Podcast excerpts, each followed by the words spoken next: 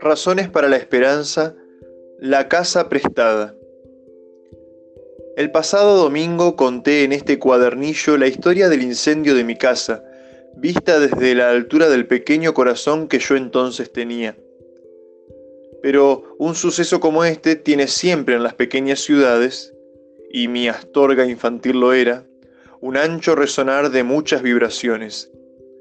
Y así fue como aquella tragedia familiar me permitió a mí, niño, explorar numerosos continentes desconocidos dentro del alma humana.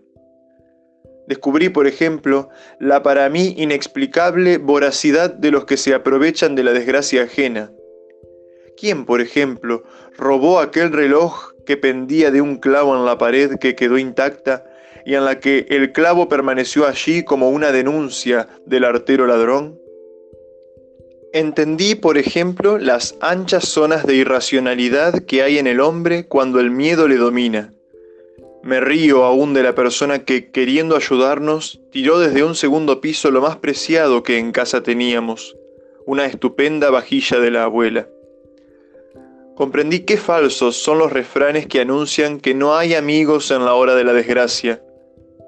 Veo aún a aquel sacerdote, solo desde aquel día conocido y amigo, que ensotanado y con manteo entró varias veces en la casa en llamas para ayudar a los míos.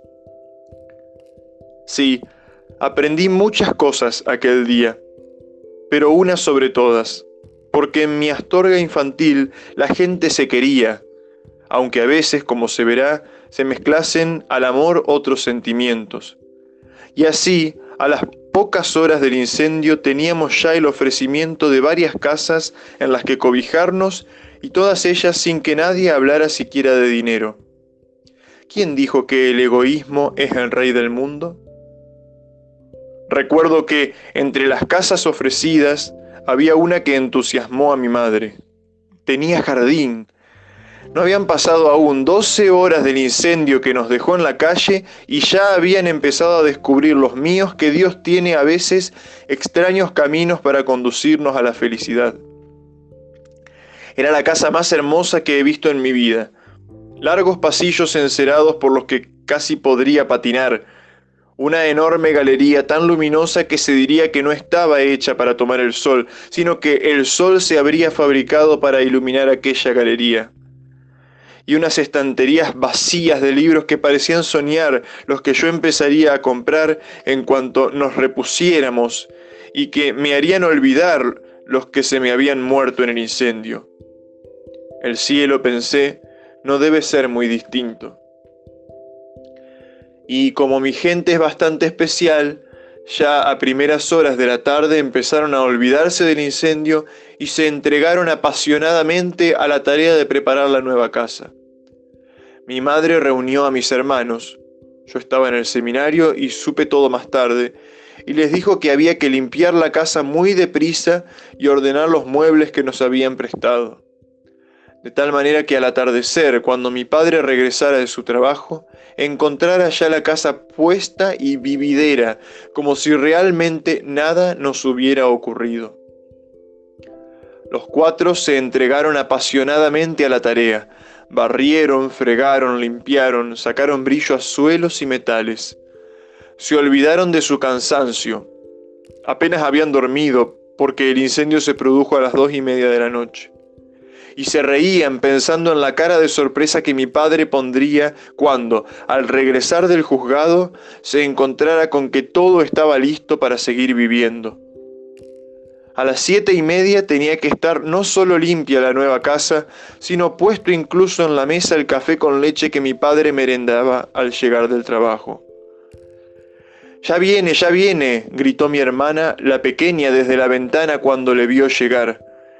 Y todos se prepararon para disfrutar con el gozo que, sin duda, aparecería en el rostro de mi padre. Pero él miró todo con una sonrisa triste y dijo solo, lo siento, pero tenemos que dejar ahora mismo esta casa.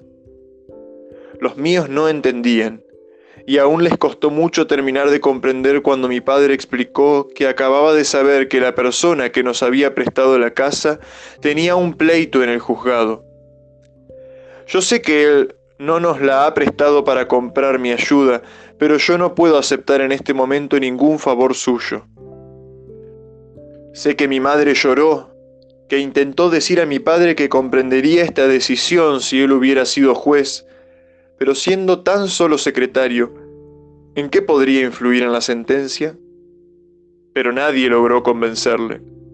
Derrengados como estaban, mi madre y mis hermanos abandonaron la casa en aquel mismo momento, sin dormir en ella una sola noche. Recuerdo cuánto creció en mí la admiración hacia mi padre cuando lo supe, aunque muchos años más tarde aún seguía mi madre soñando en aquella casa con sol y jardín en la que no llegó a vivir.